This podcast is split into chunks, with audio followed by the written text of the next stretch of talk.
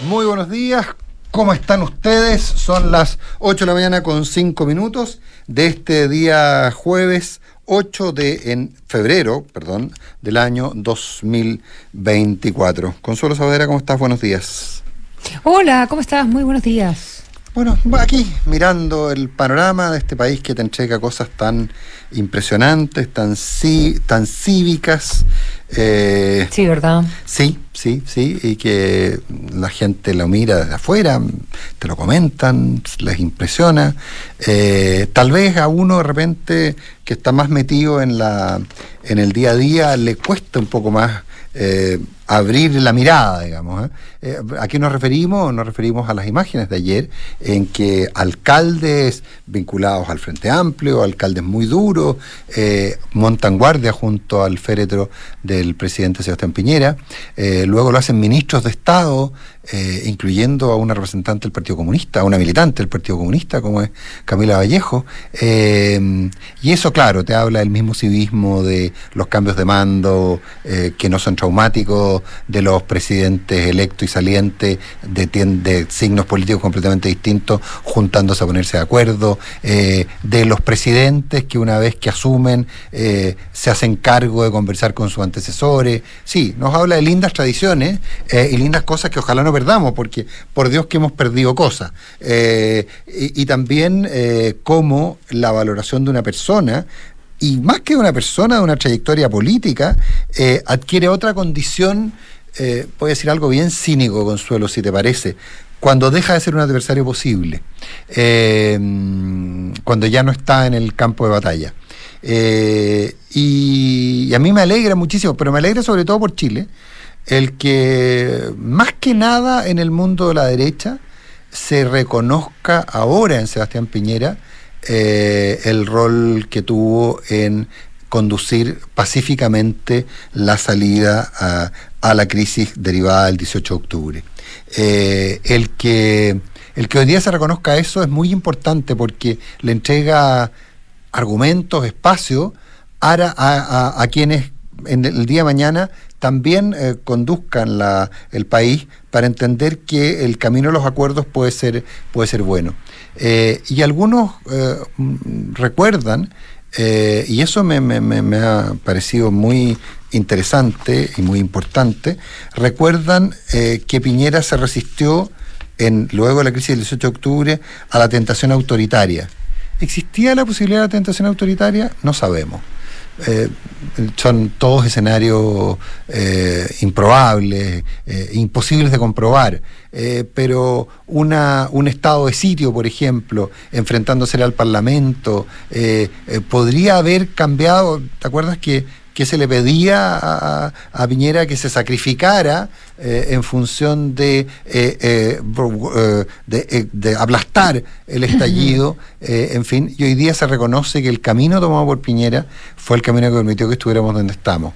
Y eso yo creo que puede ocurrir solo, y aquí insisto, me he costado cínico, solo porque quien lo hizo hoy día ya no está y su obra es distinta del personaje político que el día de mañana puede capitalizarla. Y hay un sector político que no sé si va a ser capaz de capitalizarlo, pero, pero creo que eso me parece lo más, lo más rescatable con ese llamado de atención de lo que ha pasado en estas últimas horas. Em, sí, leyendo también eh, bastante sobre... Eh, sobre el expresidente Piñera y, y, lo que pasó con, con el estallido social, ¿verdad? Que, que marca definitivamente, junto con la pandemia, su segundo gobierno. Em, y, es algo que, dice su hermano Pablo Piñera en, una entrevista muy muy reveladora que, le hace Paula Catena, Paula Catena en, la tercera. en la tercera, ¿verdad? Eh, donde, toca varias, cosas que, me gustaría que quizás conversáramos un, poquitito, Nico, hoy día. Dale, dale. Y em, una es que él, él en realidad nunca logra explicarse el, el estallido, que es algo que... Eh, que, lo supera, alguien que siempre trataba de racionalizar eh, todo. Y, claro, hoy se celebra, eh, y desde su propio sector, el, manejo, los costos eh, pero el manejo que tuvo del estallido para, la, para una salida institucionalizada no necesariamente eh, lo, que sucede en la calle, eh, ¿verdad? Y, que lo tuvo en tribunal hasta el último minuto. En fin, aunque ya había pasado bastante tiempo y, muchas causas su figura se había revalorizado en las encuestas. Pero creo que también en algún minuto, aunque no lo tengamos claro, quizás va a quedar para los historiadores, ¿verdad? el rol de Sebastián Piñera, ¿para qué decir? En la conformación de la derecha, en la centro derecha en Chile como la conocemos desde la llegada de la democracia en adelante, desde el retorno de la democracia en adelante, una figura fundamental en este sentido, pero también cuál fue el rol de su gobierno durante el estallido social, para el inicio del estallido social, ¿verdad? Eh, eh, nunca vamos a ver si era evitable o no, nunca sabemos cómo se genera, quién actuó para que eh, tomara las, las, dimensiones que tuvo en un comienzo. Sí sabemos las fuerzas que actuaron desde el mundo político para avivar ese fuego, ¿verdad? Em, justificándolo eh, o no, con las inequidades, etcétera, etcétera. Pero, pero eh, yo creo que sí había en Sebastián Piñera una, lo que siempre, en los gobiernos de Sebastián Piñera en general, una ausencia, lo que se habla, cuál es el relato y cuál es el, la sutileza política. Quizás por el mismo hecho que, era, que él era una persona tan eh, concreta de que las cosas hay que resolverlas, que esta es la buena, la buena manera de resolverlas y las vamos a resolver, ¿verdad?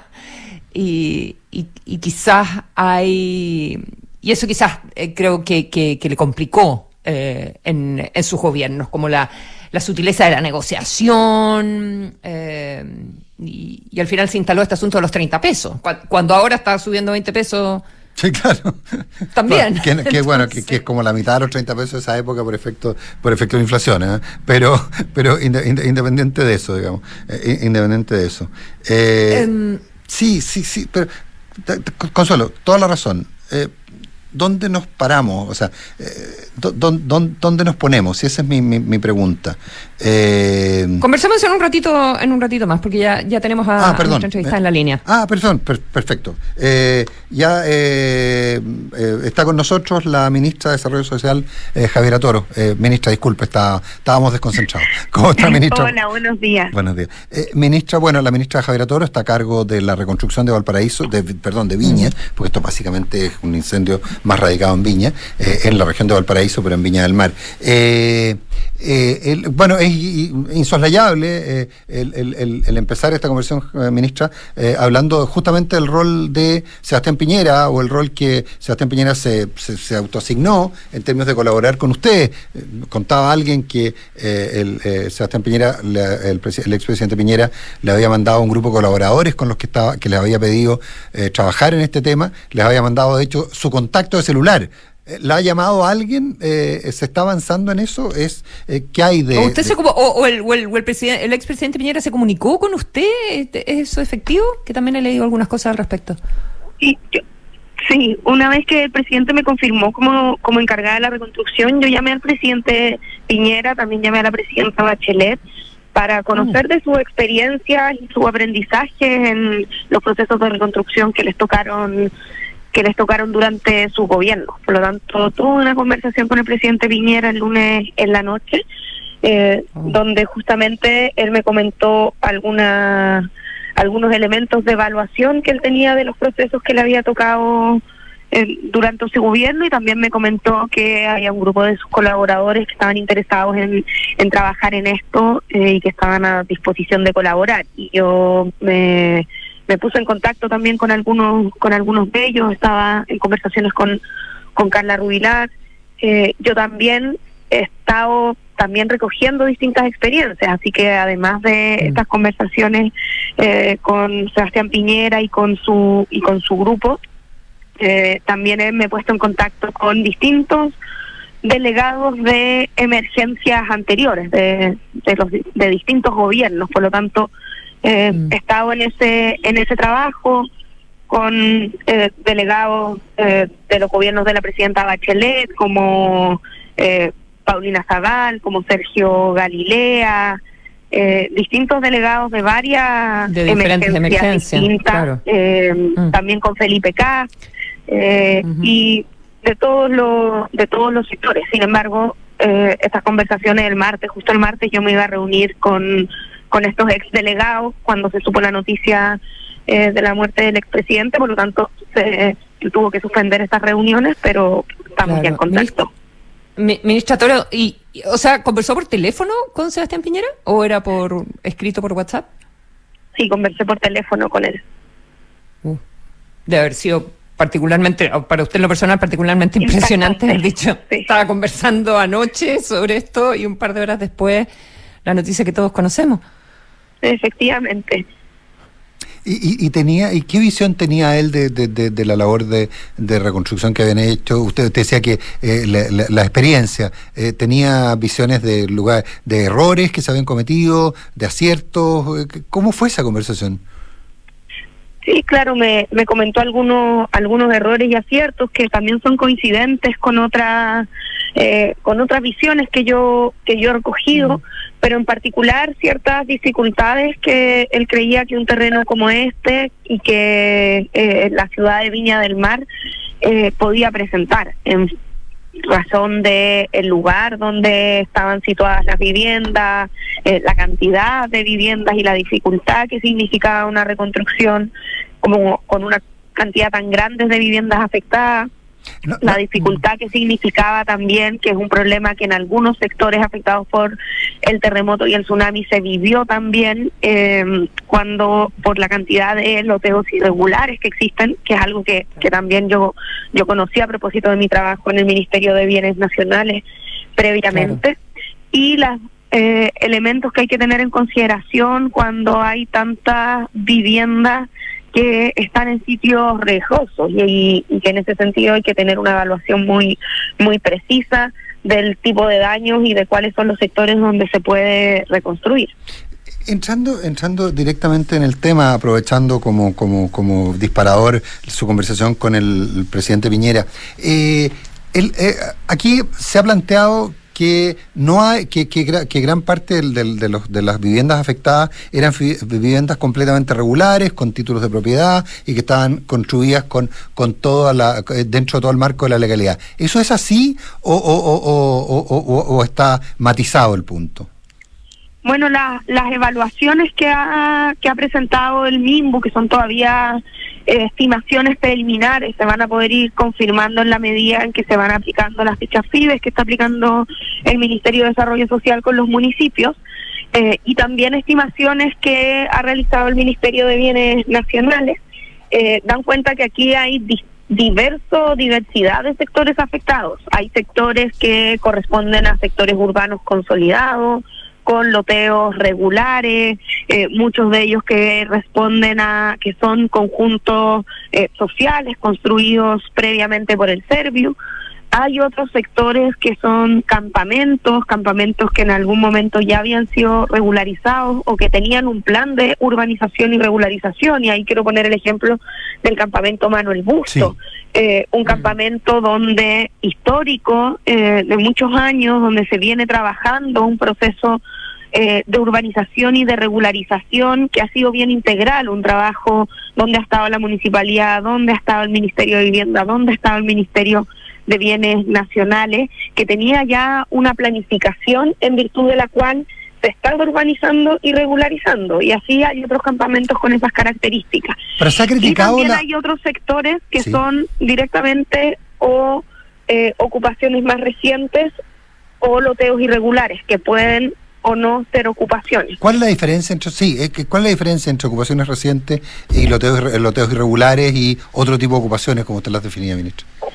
Bueno, cuando son ocupaciones más históricas, que son campamentos que están en el catastro de campamentos del NIMBU, eh, y por lo tanto, como cuando el NIMBU hace el catastro de campamento, evalúa con precisión que, cuáles son las características de ese campamento y toma una decisión eh, o delinea una estrategia eh, justamente en función de eso. Si es un campamento que se puede eh, regularizar en el lugar, que es cuando tienen una estrategia de erradicación, o si se trata de campamentos que tienen una estrategia de erradicación. Eso es parte del trabajo habitual que hace el Ministerio de Vivienda. Pero también existen ocupaciones más recientes que no han sido evaluadas porque no han ingresado al catastro de campamentos. Y existen loteos irregulares que la distinción es que un loteo irregular eh, es un loteo que no ha sido aprobado, por, no tiene un plano municipal aprobado, pero eh, sí está en una propiedad privada, pero puede tener eh, una dimensión más pequeña que el mínimo que contempla el plano regulador. Por ejemplo, alguien o, una familia es dueña de un sitio y hace una subdivisión de hecho. Eso puede claro, ya hace varias, ya hace varias casas y eso no tiene no tiene autorización municipal. Claro, pero en función de, de, todo esto, el trabajo con eh, los municipios y los gobiernos locales es fundamental porque se trata de un tema de planificación, se trata de eh, un tema de una relación muy cercana con las familias que viven ahí, por lo tanto el trabajo que estamos realizando con las alcaldesas junto con las familias va a ser vital en la reconstrucción. Eh, ministra, le voy a hacer una pregunta así ya de la aparte de los apoyos que se van a dar en este minuto para eh, eh, el, periodo en que las personas no, no, no tengan sus viviendas definitivas todavía. pero se va en general a reconstruir en la misma zona y se va a correr, ya que se quemó, se va, se va a correr como la zona de seguridad y dejar un perímetro de seguridad donde no se va a dejar que crezca vegetación, o se va a sacar a las personas de ahí, se las va a reubicar en sectores más seguros para las viviendas definitivas? Como señalaba, esto depende mucho del sector y por eso eh, no es posible decir que hay una solución uniforme para todas las zonas afectadas, porque tienen características muy específicas, son distintos barrios, hay que tener una conversación con las familias, con las organizaciones que ya existen en el, en el lugar y una evaluación técnica por parte del mismo. Entonces van a tener probablemente estrategias distintas. Ya. Pero sería posible, eh, o sea, ¿usted cree que, que, hay gente que va a tener que irse a vivir a otro lado porque no es seguro? o eh, además usted viniendo de bienes nacionales, que, ha estado eh, conociendo ya hace, hace un buen tiempo todo, este, cuántos terrenos hay, dónde están, qué disponibilidad, etcétera, no es llegar y, poner a las personas a vivir en otro lugar. Y déjame, y, déjame Consuelo agregarte que la experiencia de Chaitén, que fue una experiencia que en su minuto ah, planteó una relocalización total, eh, tampoco fue, fue, fue exitosa, pese a la evidencia de, de que se trata de una zona eruptiva, digamos. Claro. Bueno, como, como señalas ahí con el ejemplo de Chaitén, existen otros eh, también. Las relocalizaciones son procesos muy, muy complejos eh, porque existen vínculos sociales, porque existe un arraigo con la zona donde las familias viven y por lo tanto no es un tema que uno pueda eh, definir eh, a la ligera. Entonces no me gustaría adelantar un juicio hasta que exista un diagnóstico más preciso, más acabado, con eh, las capacidades técnicas que tiene el MIMBU, pero no se puede descartar ninguna de, las de las alternativas. Y si ya esto se quemó, ¿por qué no se puede, eh, em, insisto, con una simplicidad vergonzosa, pero igual, em, eh, ¿por qué no se podría, entre comillas, aprovechar el incendio y dejar una franja, expropiar ese, que no, tampoco sé quiénes son los propietarios en realidad, expropiar una franja de seguridad y que las personas se puedan quedar viviendo eh, ahí decir, bueno, de ahora en adelante eh, esta va a ser la situación y no vamos a permitir más, más tomas que vuelvan a acercarse al bosque, digamos, pero dejar esa franja a partir de ahora como decía, no se puede no se puede descartar ninguna de esas de esas soluciones. Se tienen que analizar con mucho con mucho cuidado y recordar que todavía estamos en la fase de respuestas y ayudas tempranas. Eh, estamos ayudando a las familias con los primeros bonos de recuperación que se van a empezar a pagar el viernes, a la vez que se está haciendo este diagnóstico casa a casa. Todavía las estimaciones eh, que existen son eh, diagnósticos que se han hecho con imágenes aéreas y por lo tanto eh, todavía estamos en una fase donde asegurar eso sería un poco adelantado. ministra, para, entiendo que nos están pidiendo que la liberemos entonces por, pero una, una última pregunta que, que, que, que, que subyace es estamos hablando de mucho de una cantidad relevante de gente con título de propietarios privados. Eh, y ahí siempre ha existido un problema, no sé cómo se ha resuelto en otras oportunidades y no sé si tiene solución hoy día, que es la de, destinar recursos públicos a darle soluciones a privados. Eh, eh, ¿cómo, cómo, se resuelve esa situación? Bueno, siempre depende de las características de cada de cada familia, por ejemplo, si se trata de conjuntos construidos por Serviu, eh, es un tema que también eh, se tiene en consideración. Cuando hay propietarios privados, muchas veces hay seguros de incendio, por ejemplo, quienes tienen créditos hipotecarios que están pagando tienen seguros de incendio.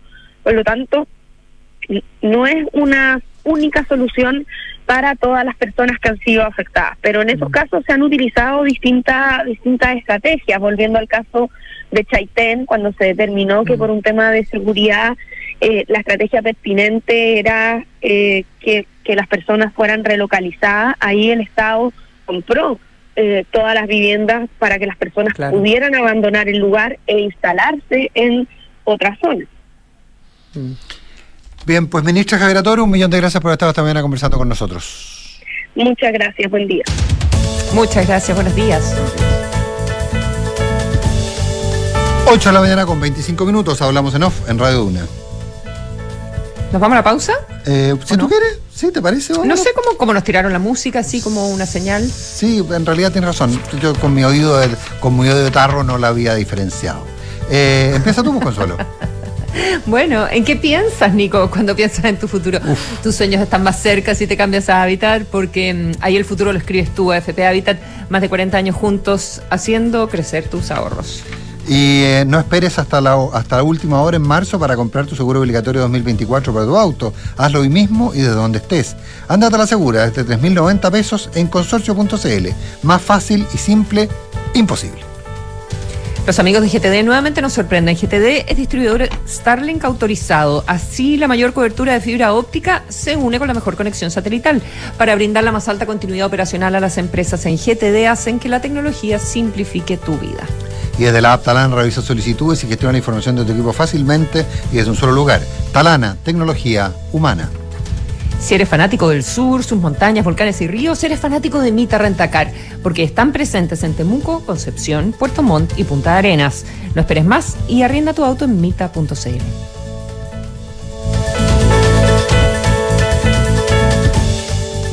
Este verano, firma documentos desde Río de Janeiro, coordina tu equipo desde Puerto Varas o firma masivamente desde el Empire State.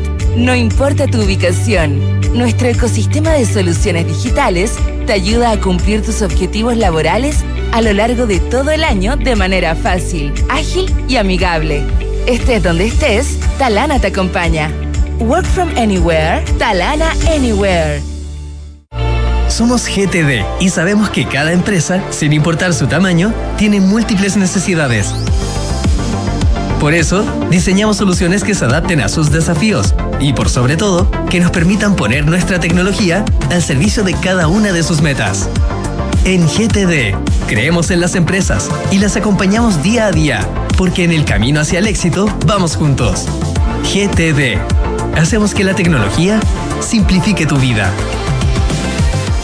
¿En qué piensas cuando piensas en el futuro? Quizás te imaginas descansando en el campo o haciendo ese viaje que siempre soñaste. Esos sueños están más cerca si te cambias a Habitat, porque somos la AFP número uno en rentabilidad en todos los fondos desde el inicio de los multifondos. En Habitat, el futuro lo escribes tú. Cámbiate en afphabitat.cl. AFP Habitat, más de 40 años juntos haciendo crecer tus ahorros. La rentabilidad de la cuota de todos los fondos entre el 27 de septiembre de 2002 hasta el 4 de agosto de 2023. La rentabilidad es variable por lo que nada garantiza que las rentabilidades pasadas se repitan en el futuro. Infórmese sobre la rentabilidad de su fondo de pensiones, las comisiones y la calidad de servicio de las AFP en el sitio web de la Superintendencia de Pensiones www.spensiones.cl. Familia, nos vamos de viaje de verano. ¡Sí! Ah, pero yo elijo la música. Yo llevo los sanguchitos. Yo cargo el Toby. Yo escojo dónde pasamos a comer. Paren, paren, paren. Pero ¿y el auto? Oh. ¿Planificaste bien tu viaje? Ingresa a mita.cl, elige el auto que más te acomode a ti y viaja. Porque además, no solo estarás sumando millas de nuevas aventuras, sino también estarás acumulando millas la Paz. Mita Rentacar. Este verano, elige tu destino. Nosotros te llevamos. A ver, y seguro o otra vez no encuentro nada. ¿Qué pasó, viejo? Estoy intentando contratar el seguro obligatorio para pagar la patente. Ah, es que está en el lugar equivocado. Tienes que entrar a consorcio.cl. ¿A consorcio.cl? Sí, vos puedes contratarlo 100% online, fácil y sin fila. Oye, gracias. Estos cabros de ahora se la saben todas. Ándate a la segura. Entra ahora a consorcio.cl y contrata tu SOAP 2024. Simple, rápido y sin trámites. El riesgo es cubierto por Consorcio Seguros Generales. Más información en consorcio.cl. Ya, revisamos. Dale. Maletas. Check. Traje de baño. Check. ¿Bloqueador? Check. Oye, ¿y si pasa algo? Tranquila, para eso tenemos la teleurgencia de la alemana. ¿Verdad? Si llegas a sentirte mal este verano, recibe una atención oportuna y rápida en Teleurgencia. Nuestros médicos de urgencia, adulto y pediátricos te atenderán también en feriados y fines de semana. Reserva tu hora en clínicaalemana.cl. Clínica Alemana. Si es tu salud, es la alemana.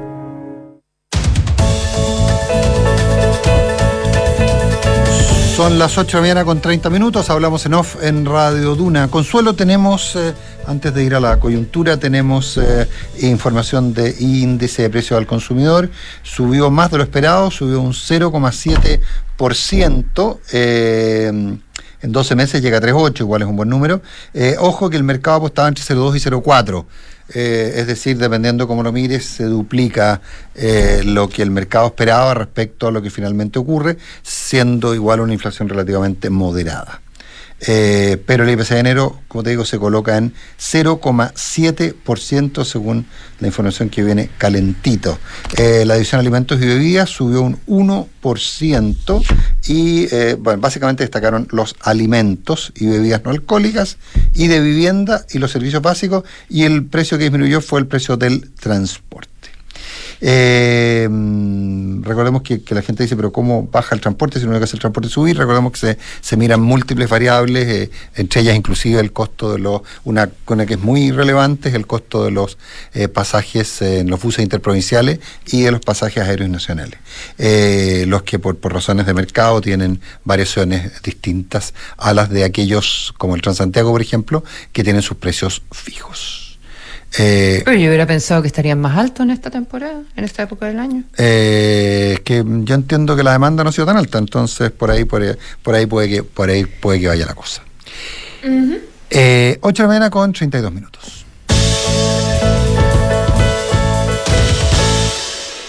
Quería retomar una cosita sobre el expresidente Sebastián Piñera Vamos. y, y es eh, la- las circunstancias de, de la muerte, eh, ¿verdad? Sí. Que es algo que se sigue investigando, hay que reflotar el helicóptero. En el día de ayer eh, ya se supo que básicamente se había ahogado, eh, ¿verdad? Una muerte tremenda. Pero mm, eh, hay unas declaraciones que hizo ayer el, el buzo de bomberos de Ranco, ¿ya? Sí. Que, eh, que lo rescató.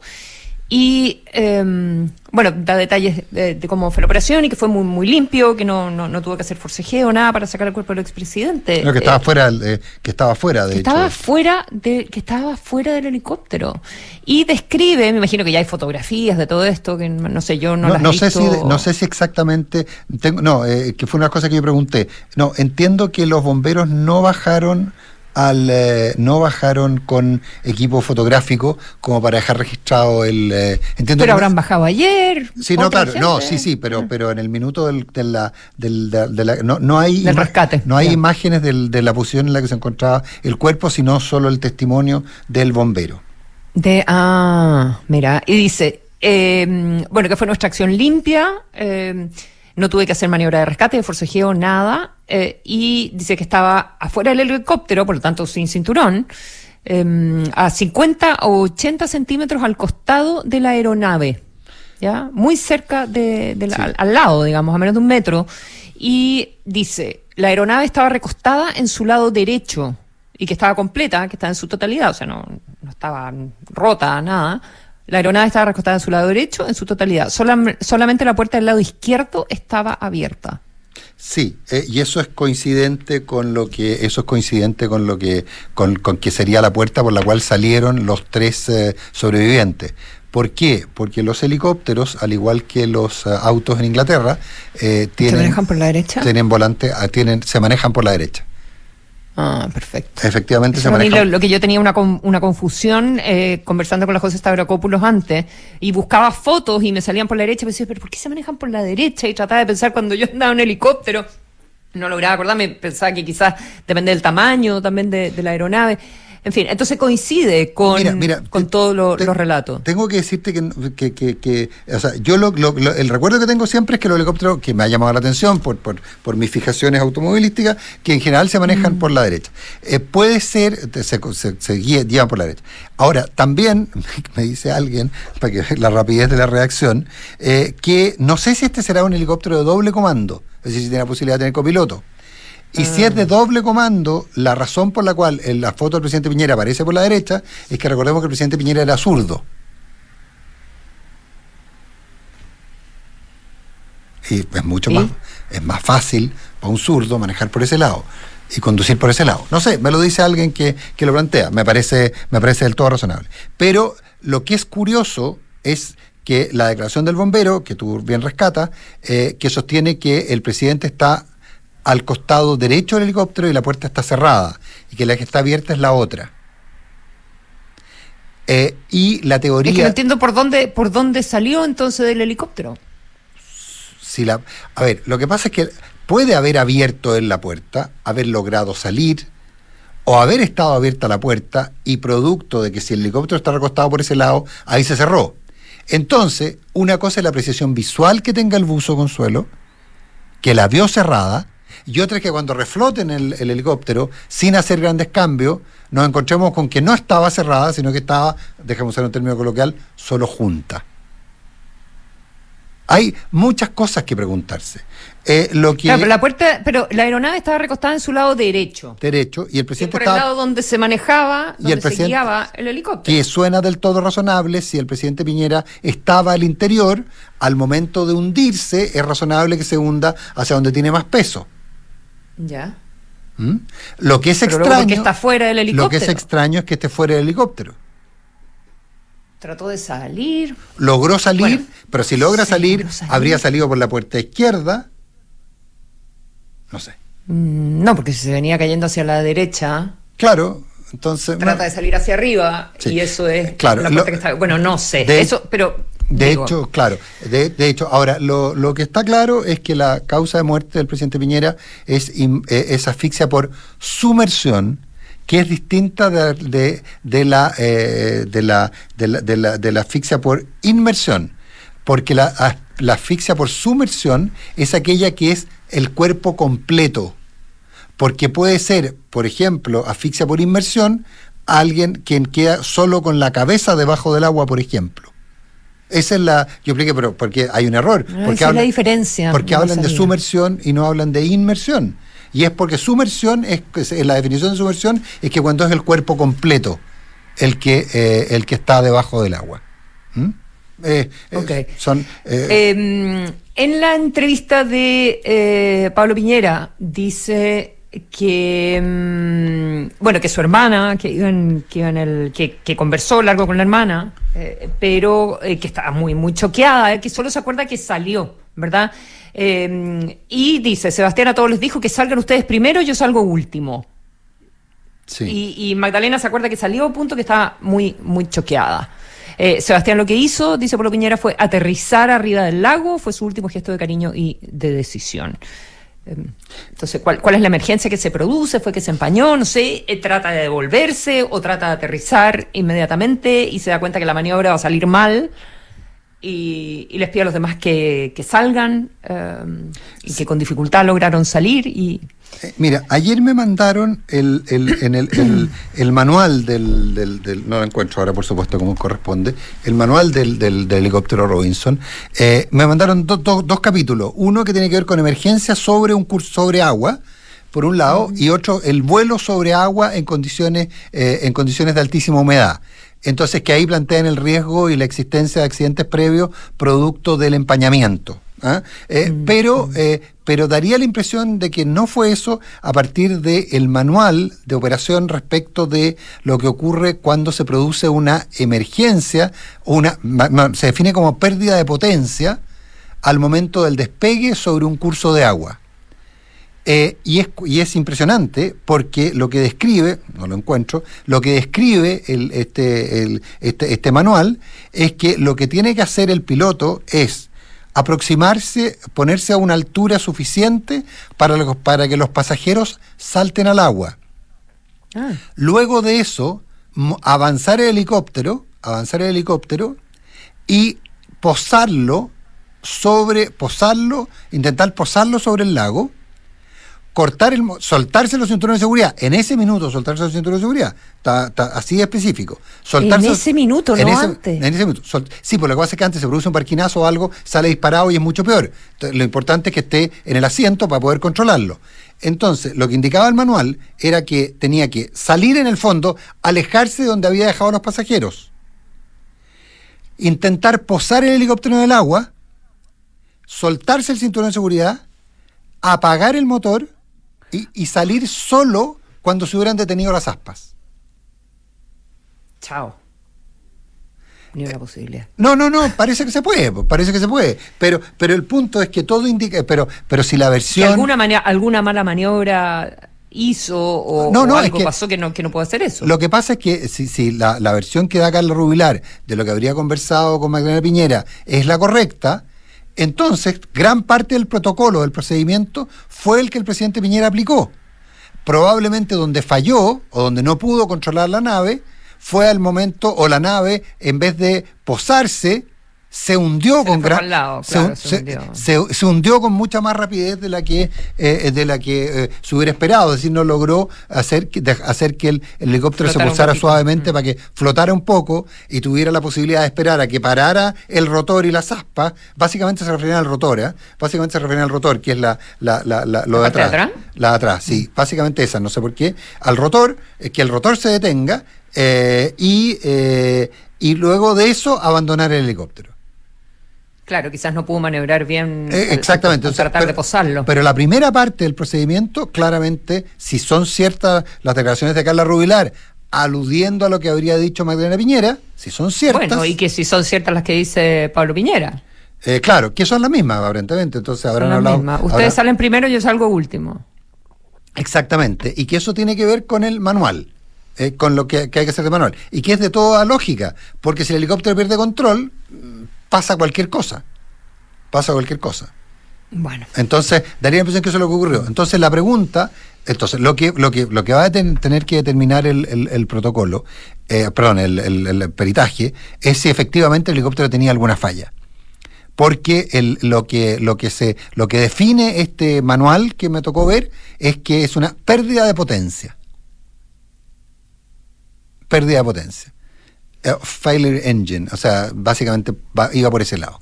Eh, y si eso ocurrió, Failure- decía failure of engine Sí. del motor. Sí, el del motor. Falla claro. el motor. Falla el motor y, lo- lo- y- y- sí, pucha, que me tinca, me tinca que en esos actos imprudentes de cuando uno borra borra eh, mensajes de, de, de- de- de chats muy numerosos, me tinca que lo borré porque ahora no lo encuentro. Pero de- describía, como te digo, paso a paso lo que debía La ser emergencia de ese tipo. la emergencia de ese tipo y daría la impresión de que el presidente Piñera cumplió paso a paso con el procedimiento.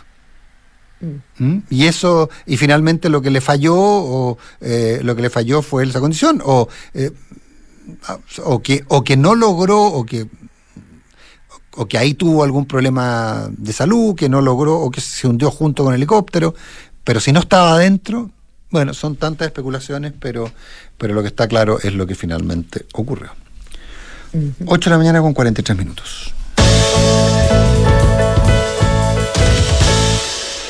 Eh, me ha llamado mucho la atención, Consuelo, no sé si a ti, eh, la cantidad de gente que, que va, que está yendo al, al, al- ex Congreso a rendirle homenaje eh, y, y cómo la valoración de la figura de Sebastián Piñera, que convengamos venía cambiando, ¿ah? Venía cambiando de manera relativamente acelerada en los últimos en los, en los, en los últimos meses. Eh, todas las encuestas lo consignaban lo colocaban con un nivel de aprobación importante.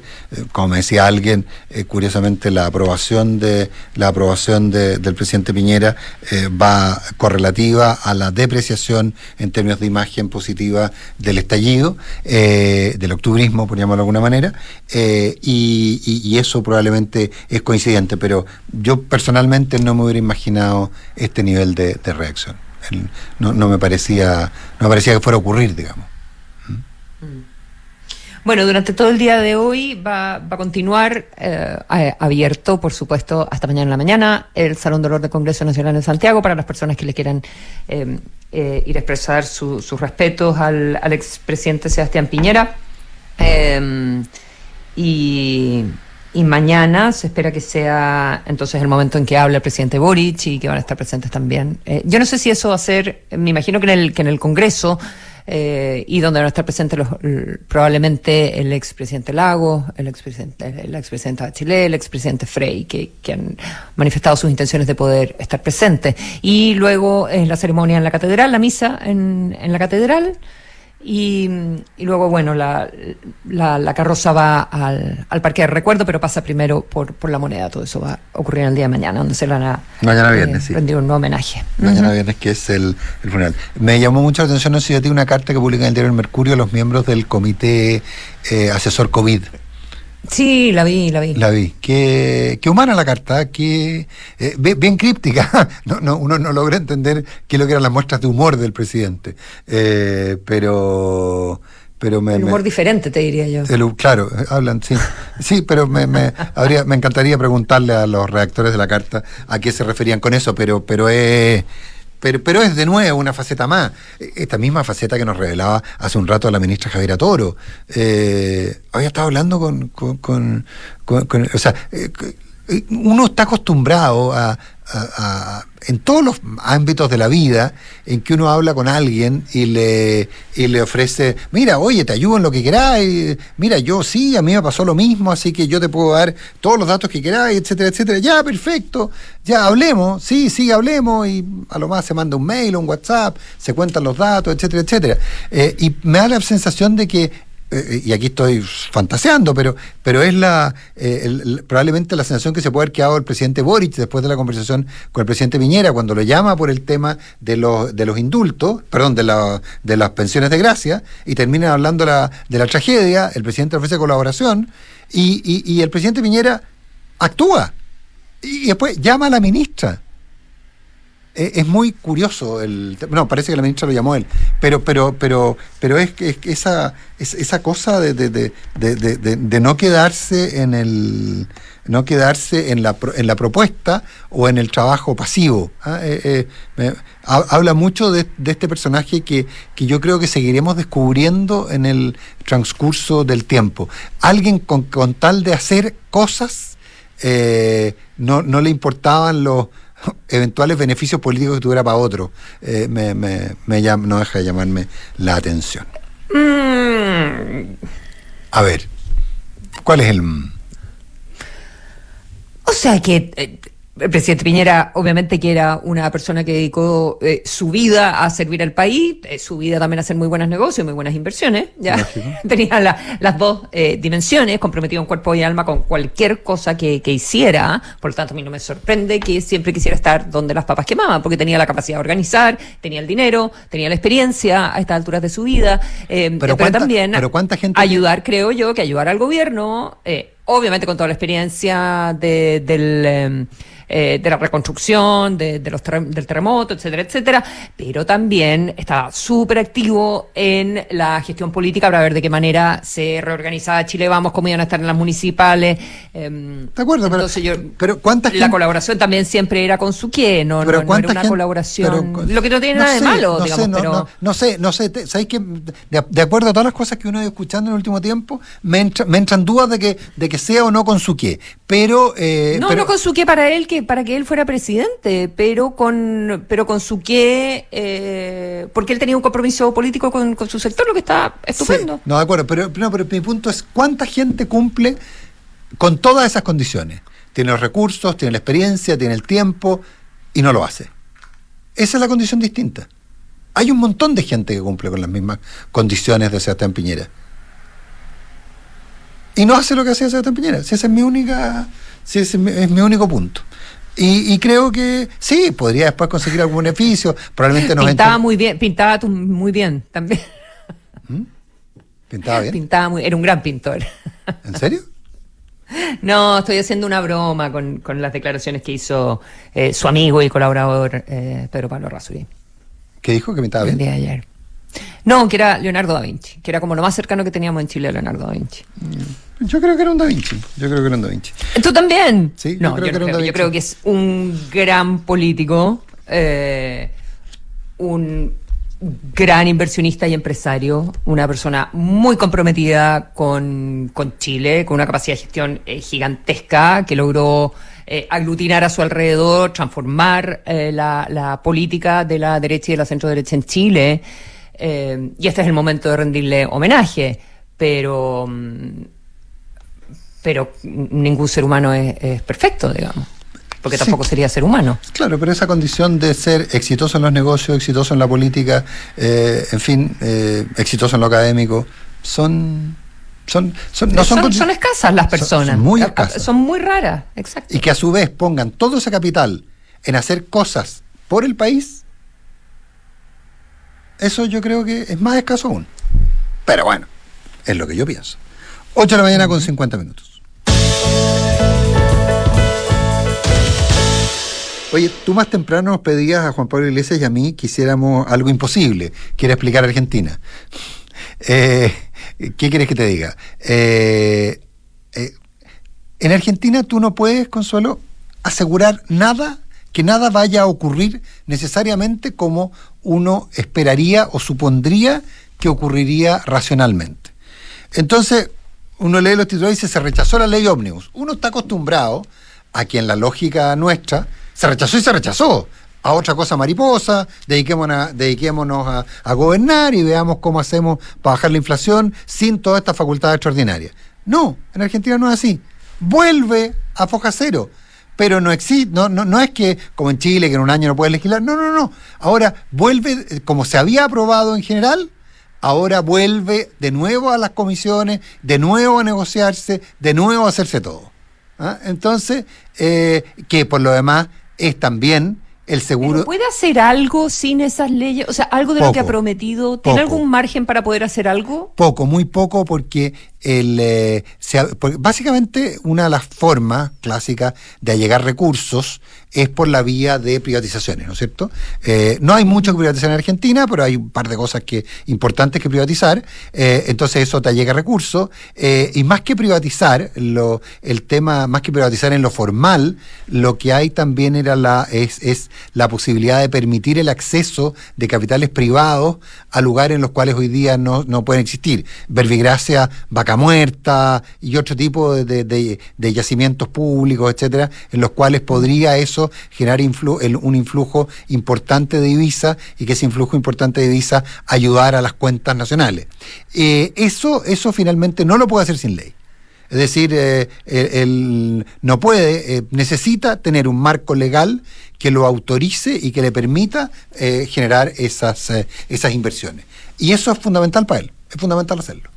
Entonces, no puede. En grande parte de las cosas que puede hacer. Yo creo que ya renunció a, al banco a, a, hacer desaparecer el Banco Central, eh, podría esto terminar capaz que en un cambio de nombre, pero, pero no ahora que se llame Banco de la Reserva Federal, ¿ah? porque, porque es, un Estado federal, digamos, podría llegar a eso, podríamos llegar a esa, a esa condición, pero, pero, pero yo creo que renunció a esa, esa, a esa idea. No, puede, respecto a la dolarización, no, no necesita ley, pero tampoco es la panacea para nada, eh, o, o necesita específicamente una ley, puede ser una pseudo una para, eh, eh, una pseudo, eh, ¿cómo se llama?, dolarización sin necesidad de modificaciones legales. Pero el 90% de las normas que estaba pidiendo las necesitaba y ya había renunciado como a la mitad de ellas.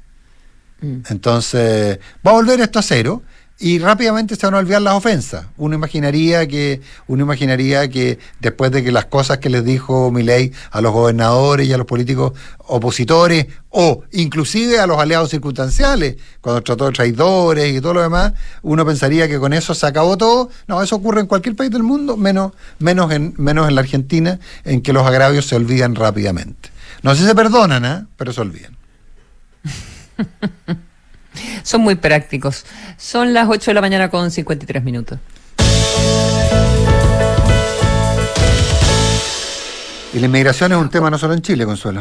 No, sí, lo que pasa es que a propósito de la dificultad de aprobar leyes, ¿ah? Eh, y hace tiempo que, tenía este, este tema en, en barbecho y, bueno, siempre nos come la, contingencia.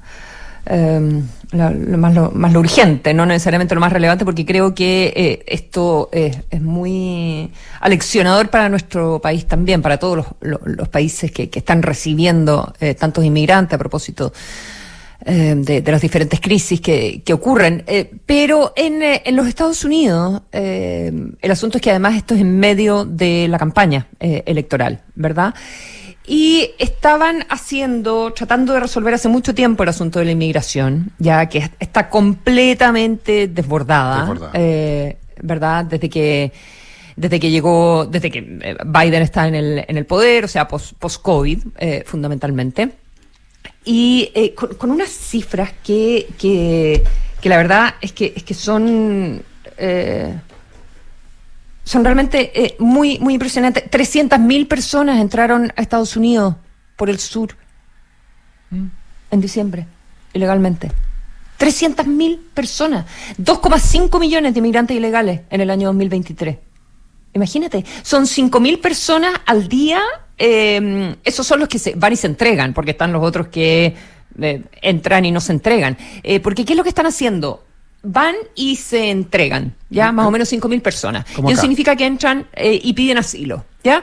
Em, y lo más probable es que no se los den, pero solo logran entrevistar como a 500 al día. Entonces, a todos los demás los dejan citados para, quizás para cuándo, em, hay 3 millones de casos de asilo pendientes en Estados Unidos. Un millón más que hace un año. Imagínate. Y las personas saben que, bueno, e, de ahí que los llaman. Eh, el cálculo es que para ponerse al día eh, habría que tener mil jueces adicionales que vean estas causas. Hay 800 jueces.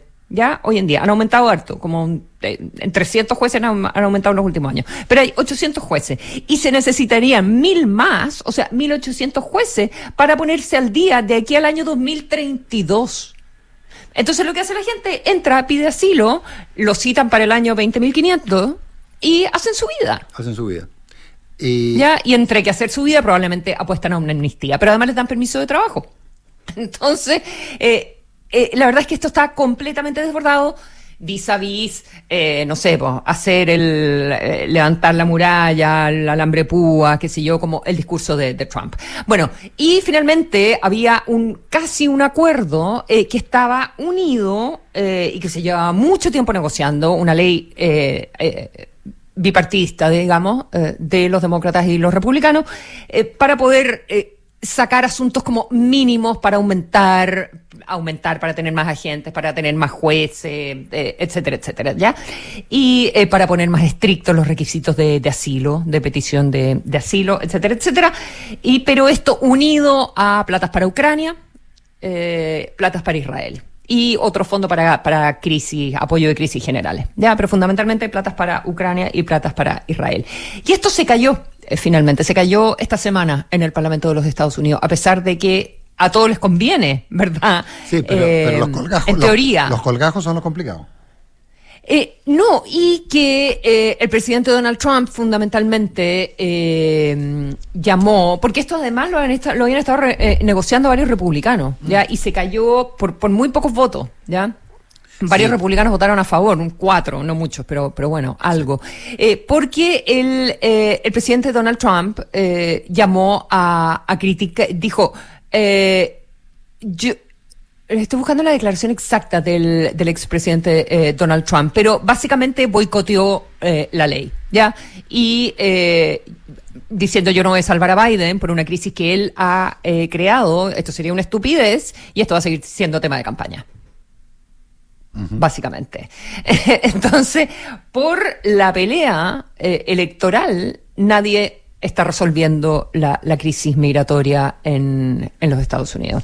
Eh, al final esto se separó y están viendo, hoy día toda la prensa habla que, bueno, si se va a aprobar igual el paquete para Ucrania o no, qué va a pasar ahí, también todas las consideraciones de la guerra que son gravísimas, y, mm, pero el asunto de inmigración eh, murió murió por eh, la discusión política de, mm, de, campaña. Entonces, eh, solo digo cuáles son las lecciones que uno puede tomar de, mm, eh, de eso, ¿verdad? De, de, decir, bueno, prefiero no solucionar un problema que, mm, que ayudar a mi contrincante político.